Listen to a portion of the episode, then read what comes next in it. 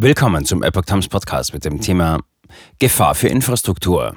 Energiewirtschaft rügt Bundespläne zum Rückbau des Gasnetzes. Ein Artikel von Epoch Times vom 22. Mai 2022. Die Energiewirtschaft reagiert mit Kritik auf eine Forderung des Bundeswirtschaftsministeriums, jetzt mit den Planungen zum Rückbau der Gasverteilnetze zu beginnen. Es ist nicht zielführend, so mir nichts, dir nichts, den Rückbau der Gasverteilnetze in den Raum zu stellen, sagte Ingbert Liebing, Hauptgeschäftsführer des Verbandes Kommunaler Unternehmen, VKU, der Welt am Sonntag. Damit würde eine bestehende Infrastruktur entwertet, die mehrere hundert Milliarden Euro wert ist. Eine entsprechende Forderung hatte der Staatssekretär im Bundeswirtschaftsministerium Patrick Greichen auf einer Stadtwerke-Konferenz in Berlin erhoben.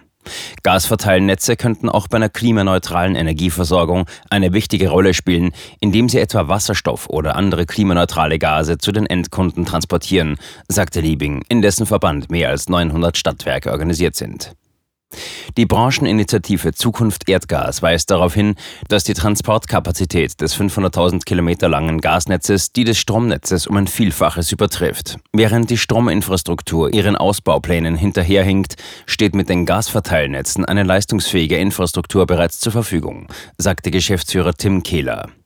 Auch der Bundesverband der Energie- und Wasserwirtschaft lehnt den Plan ab. Ein Rückbau der Verteilnetze zum jetzigen Zeitpunkt wäre vor allem mit Blick auf die Vielzahl dort angeschlossener Gewerbe- und Industriekunden absolut kontraproduktiv, sagte BDEW-Hauptgeschäftsführerin Kerstin André.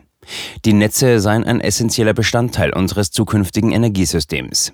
Ziel müsse es sein, jetzt Schritt für Schritt Erdgas durch Wasserstoff und andere klimaneutrale Gase zu ersetzen, sagte die frühere Grünen Politikerin André.